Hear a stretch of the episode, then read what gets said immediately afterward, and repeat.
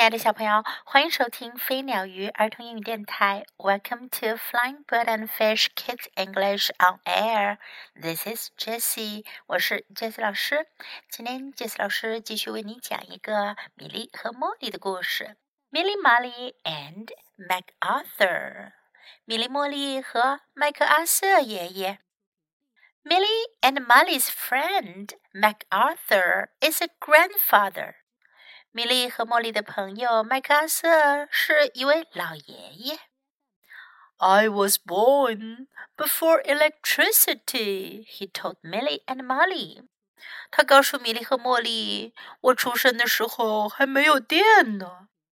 It was my job to keep the wood box full.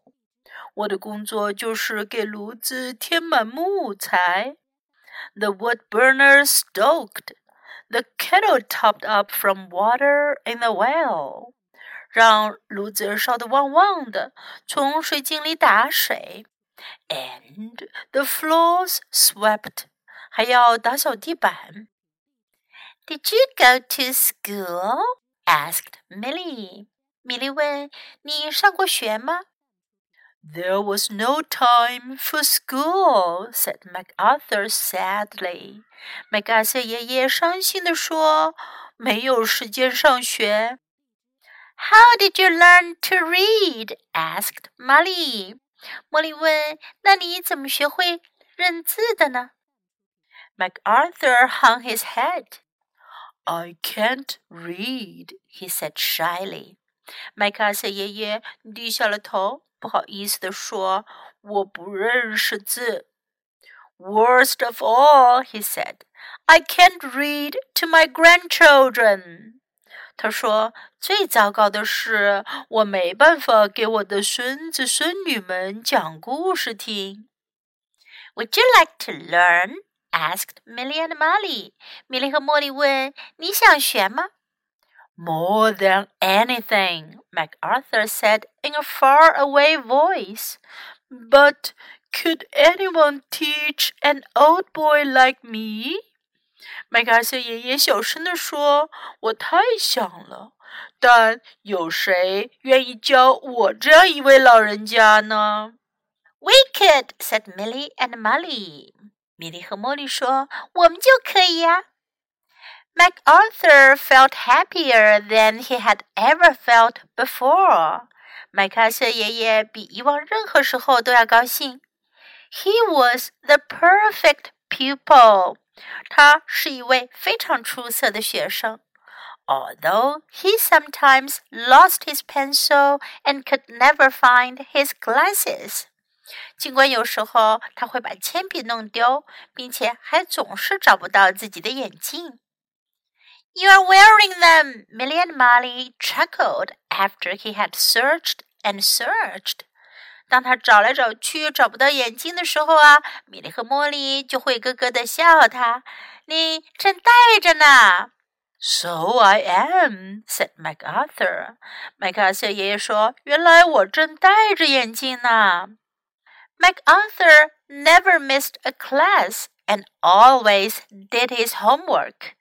麦克瑟爷爷从不旷课，并且总是完成他的作业。Eventually, he could read and write. 最后，他终于学会了读和写。He proudly borrowed books from the library. 他自豪地从图书馆借书。And bought papers from the newsstand. 他还从报摊上买报纸。 he read about places and things he never knew existed. 他知道了以前从来不知道的地方，也知道了以前从来不知道的事。He bought a dictionary and learned new words every day. 他买了一本字典，每天学习新单词。 And he had opinions and theories on things he never had before.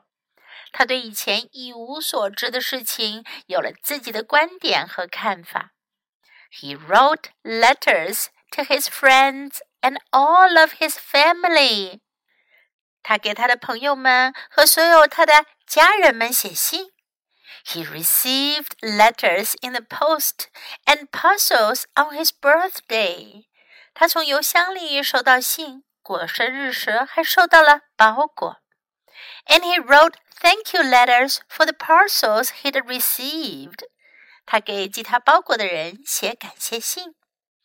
But best of all, he could read to his grandchildren. 但最好的是，他可以 给孙子孙女们讲故事听了。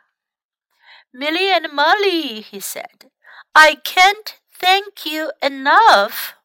他说：“米莉和茉莉，我真不知道该怎么感谢你们。” MacArthur was happier than he had ever been before.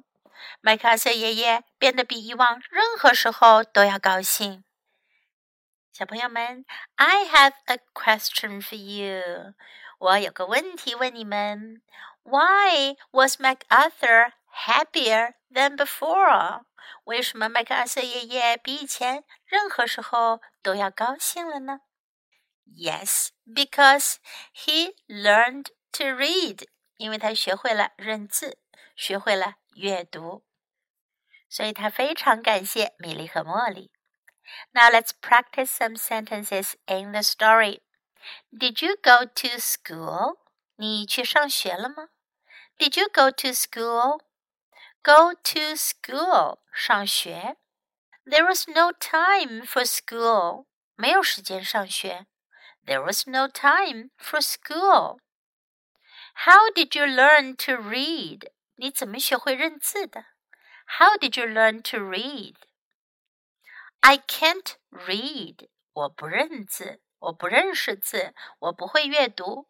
I can't read. Worst of all. 最糟糕的是，worst of all。I can't read to my grandchildren。我不能给我的孙儿们读书。I can't read to my grandchildren. Would you like to learn? 你愿意学吗 ？Would you like to learn? So I am. 我真是这样啊。So I am. 这个句子呀，通常用来表示对别人说的话予以肯定。Best of all，最好的是。Best of all，I can't thank you enough。我真不知道该怎么感谢你们。I can't thank you enough。 如果别人帮了你很大的忙，你不知道该怎样感谢他，你就可以说 "I can't thank you enough."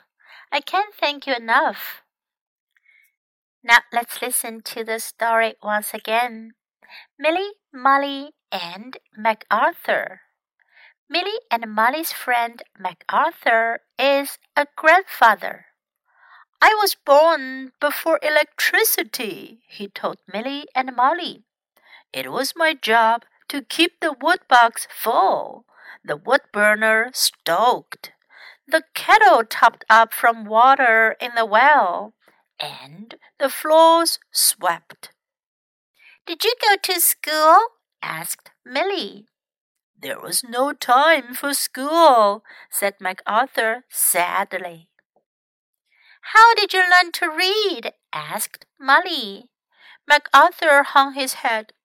I can't read, he said shyly. Worst of all, he said, I can't read to my grandchildren. Would you like to learn? asked Milly and Molly. More than anything, MacArthur said in a faraway voice. But could anyone teach an old boy like me? We could, said Milly and Molly. MacArthur felt happier than he had ever felt before. He was the perfect pupil although he sometimes lost his pencil and could never find his glasses. You're wearing them! Milly and Molly chuckled after he had searched and searched. So I am, said MacArthur. MacArthur never missed a class and always did his homework. Eventually, he could read and write. He proudly borrowed books from the library and bought papers from the newsstand. He read about places and things he never knew existed. He bought a dictionary and learned new words every day. And he had opinions and theories on things he never had before. He wrote letters to his friends and all of his family. He received letters in the post and parcels on his birthday. And he wrote thank you letters for the parcels he'd received. But best of all, he could read to his grandchildren. Milly and Molly, he said, I can't thank you enough. MacArthur was happier than he had ever been before. 小朋友们，你们有没有想过，如果不懂得阅读，不会认字，那么一个人的世界会是怎么样子的呢？can you read now? 你们现在能自己阅读了吗？It is very important to be able to read. 能自己阅读是件非常重要的事情，而阅读本身也是一种非常重要的能力。OK，thanks for listening. Until next time, goodbye.